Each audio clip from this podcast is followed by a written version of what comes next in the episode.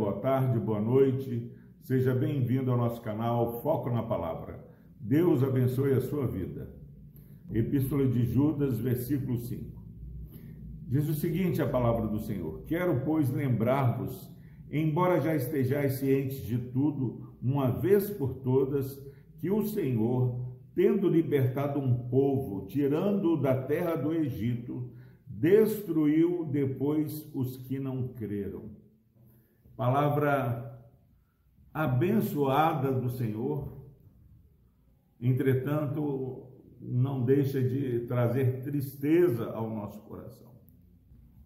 O nosso Deus tirou um povo do Egito que estava escravizado por 400 anos.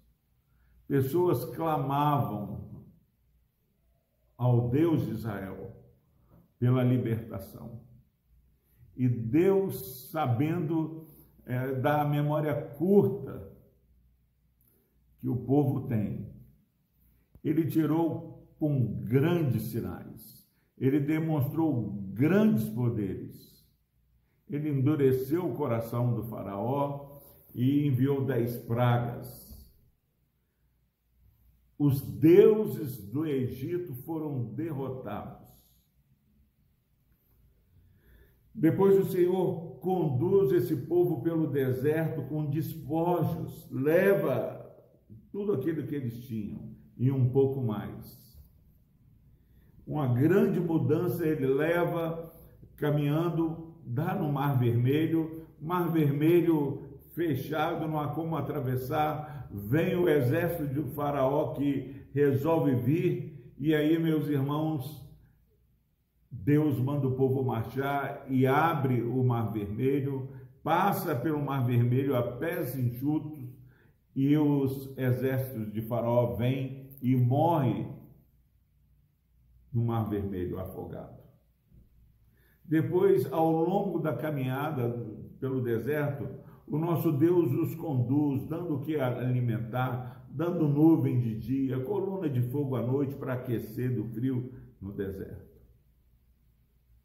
Mas o texto aqui nosso nos lembra que nós estamos cientes disso. Que o Senhor, tendo libertado com mão de poder, ele destruiu depois os que não creram. Sem fé, meu irmão, minha irmã, é impossível agradar a Deus. E não é fé na fé, é fé naquilo que Deus tem revelado. Fé em Deus, receber essa palavra como palavra de Deus. Nós falamos muito da graça, mas se não começarmos esse dia para a glória de Deus, temendo ao Senhor, é, ouvindo, focado aquilo que Deus tem falado, nós não vamos ser encontrados no rol daqueles que estão arrolados no livro da vida. Porque o Senhor destruiu no passado aqueles que não creram na sua palavra. E esse texto de Judas, ele é bem objetivo. Ele estava falando a respeito, a, a respeito da nossa comum salvação e ele sente-se obrigado a exortar você e eu a batalharmos pela fé, a batalhar diligentemente pela fé que foi entregue aos santos de uma vez por todas. Você, meu irmão e minha irmã, que está nos ouvindo neste dia, precisa se sentir obrigado a não bater palma para heresias, não rir é, de uma palavra tão séria. Deus não deixou essa palavra para que ela fosse objeto de piada.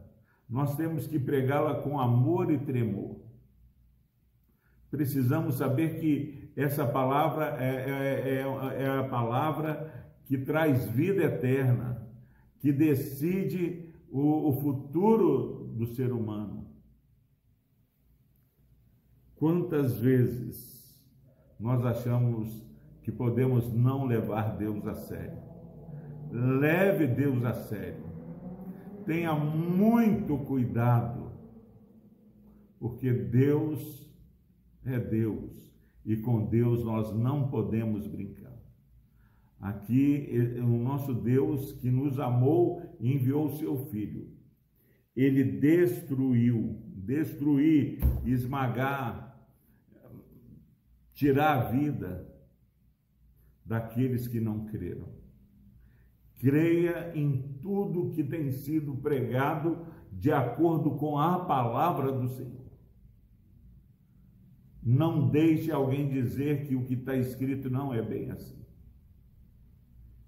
Fique firme. Leve Deus a sério. Batalhe pela fé. Anime o seu irmão a estar atento aos falsos profetas, aos falsos mestres que dissimuladamente, intencionalmente têm tentado destruir a obra de Deus após ler e reler esse livro, eu sou mais comprometido com o zelo da palavra, em pregar o que ela está escrito e me calar quando ela se cala. E não me calar quando alguém vem e fala algo contrário a essa palavra maravilhosa. Que você seja edificado por essa palavra e que você seja encontrado àqueles que perdem a própria vida em defesa do Evangelho de Cristo Jesus. Vamos orar. Deus amado, obrigado por essa palavra de despertamento. Como muitas vezes, ó Pai, esquecemos que o Senhor está atento, ó Pai, a uma adoração verdadeira. Ajuda, ó Deus, que esse irmão, essa irmã que nos assiste, ó Deus, possa, para a glória do Teu nome, ó Pai, é, está sendo alguém que coopera com o crescimento do Evangelho. Pai, não nos deixe ficar indiferente às heresias que têm sido pregadas. Nós clamamos, ó Pai, abençoa, ó Pai, esses irmãos. Também eu quero pedir, ó Deus, que o Senhor esteja consolando, ó Pai, aqueles que estão enlutados. Em especial, nós clamamos pela vida da nossa irmã Carmen, ó. Seu querido pai descansou de suas fadigas e agora o pai foi descansar com o Senhor. Pai, agradecemos pela salvação do seu João Buque, mas clamamos, ó Pai, que a dona Zilá e toda a sua família, a Carmen, possam experimentar, ó Pai, o consolo do teu Santo Espírito. Que o Senhor, ó Pai, esteja trazendo refrigério a essa família. Pai, por Cristo Jesus, que haja consolo, que haja paz. No nome de Jesus nós oramos. Amém.